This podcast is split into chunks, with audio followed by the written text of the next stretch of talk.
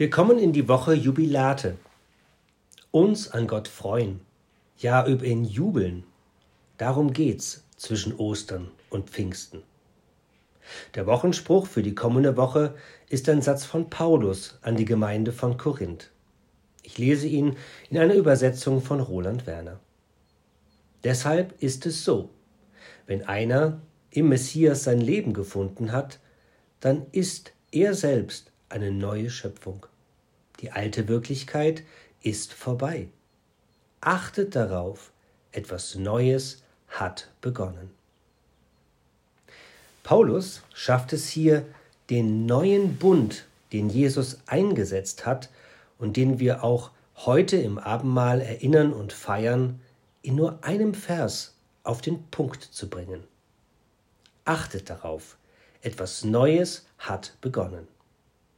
Dieses Neue haben wir am Sederabend gefeiert.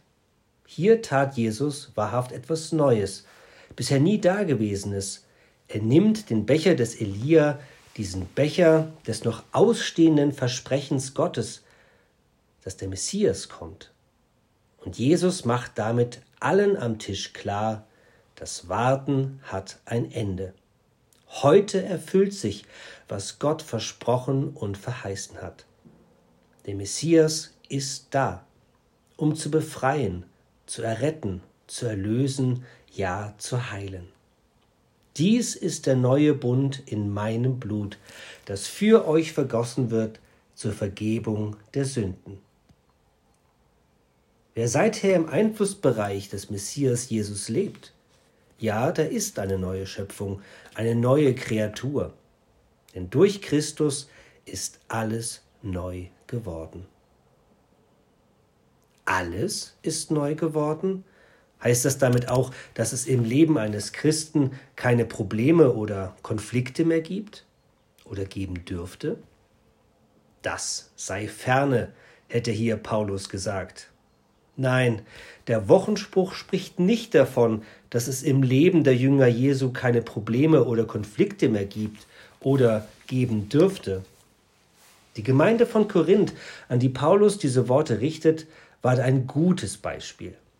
Streit, Kompetenzgerangel, Eifersucht und vieles mehr war in dieser Gemeinschaft allgegenwärtig. Nein, da gibt es nichts Neues zu berichten. Der Wochenspruch zeigt auf etwas anderes, wenn er sagt, achtet darauf.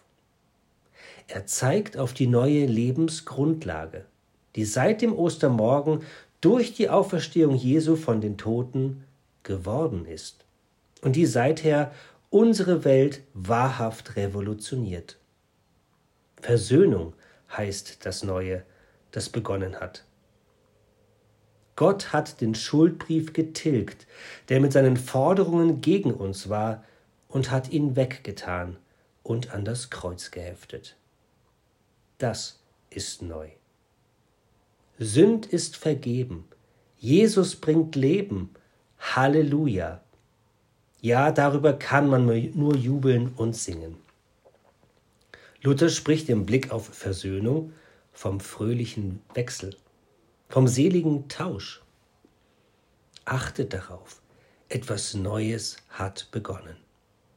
Nicht mehr Sünde und Schuld soll unser Leben bestimmen, sondern Gottes Versöhnung mit uns. Ja, Jesus möchte damit unser Leben revolutionieren. Genau heute Morgen. Amen.